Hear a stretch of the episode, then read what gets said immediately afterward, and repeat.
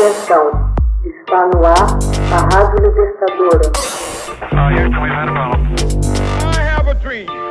Assim sendo, declaro vaga a presidência da República.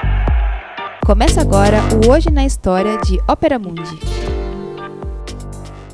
Hoje na História, 22 de novembro de 1963.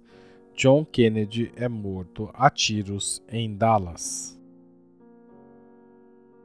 From Dallas, Texas, the flash, apparently official, President Kennedy died at 1 p.m. Central Standard Time, 2 o'clock Eastern Standard Time, some 38 minutes ago.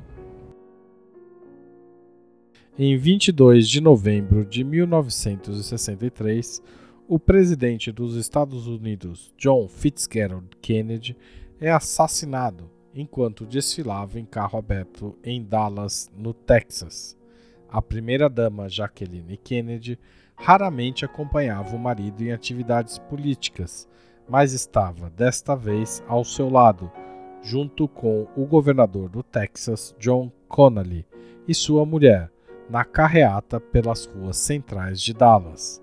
Sentados num Lincoln conversível, os quatro eram saudados por uma multidão. Quando o veículo passava diante do edifício do depósito de livros escolares do Texas, ao meio-dia e meia, Lee Harvard Oswald supostamente dispara três tiros do sexto andar, ferindo mortalmente o presidente e seriamente o governador. Kennedy foi declarado oficialmente morto 30 minutos depois no Hospital Parkland. Tinha apenas 46 anos. O vice-presidente Lyndon Johnson, que estava três carros atrás do presidente, prestou o juramento como 36º presidente dos Estados Unidos às 14 horas e 39 minutos, a bordo do avião presidencial que estava estacionado na pista do aeroporto de Dallas.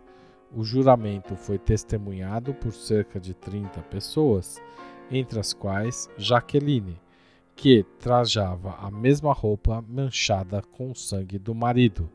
Sete minutos mais tarde, o avião levantava voo em direção a Washington.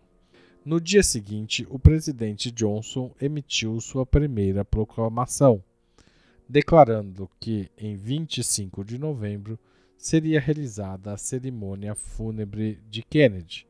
No dia, centenas de milhares de pessoas foram às ruas ver a passagem do féretro, puxado a cavalo, carregando o corpo do presidente morto, da rotunda do Capitólio até a Catedral Católica de St. Matthew para uma missa de Requiem.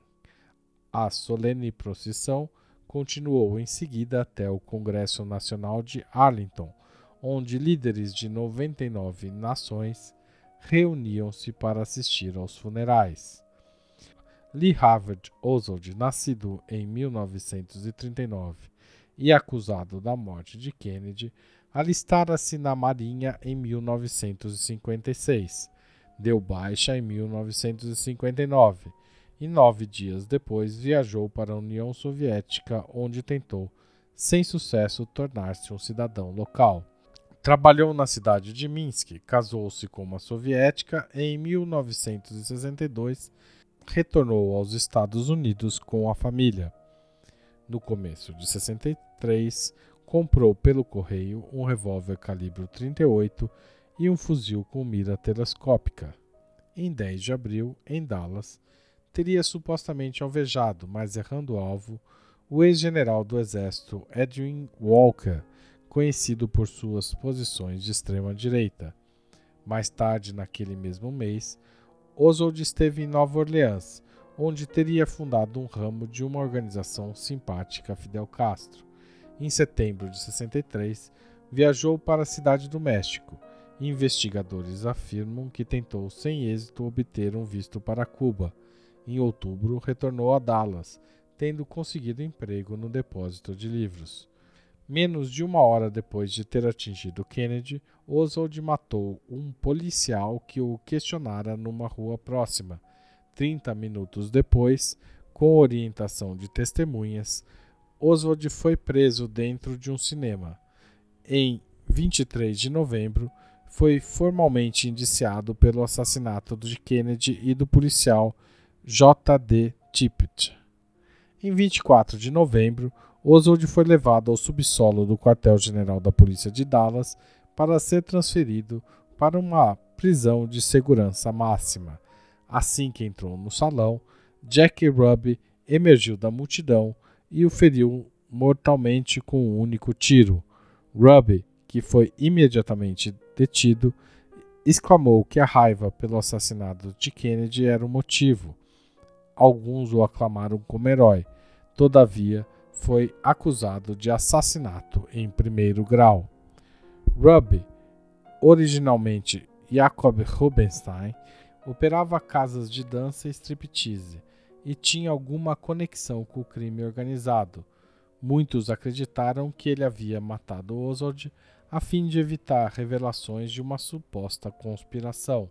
No julgamento, ele negou a hipótese, dizendo-se inocente sob o argumento de que a grande dor sofrida com o assassinato de Kennedy desencadeara nele uma epilepsia psicomotora, tendo atingido Oswald inconscientemente o júri o considerou culpado de assassinato com premeditação e o sentenciou à morte. Em outubro de 1966, a Corte de Apelação do Texas revogou a decisão com fundamento no reconhecimento incorreto de testemunha e pelo fato de Rubb não ter tido um julgamento justo no clima que se vivia em Dallas à época em janeiro de 67, enquanto aguardava novo julgamento, ele morreu de câncer de pulmão no hospital de Dallas. O relatório oficial da Comissão Warren de 1964 concluiu que nem Oswald nem Ruby faziam parte de uma conspiração, seja doméstica, seja internacional, para assassinar Kennedy. Texto original de Max Altman, locução de Haroldo Cerávulo Cereza. Você já fez uma assinatura solidária de Opera Mundi? Com 60 centavos por dia, você ajuda a manter a imprensa independente e combativa. Acesse www.operamundi.com.br/apoio.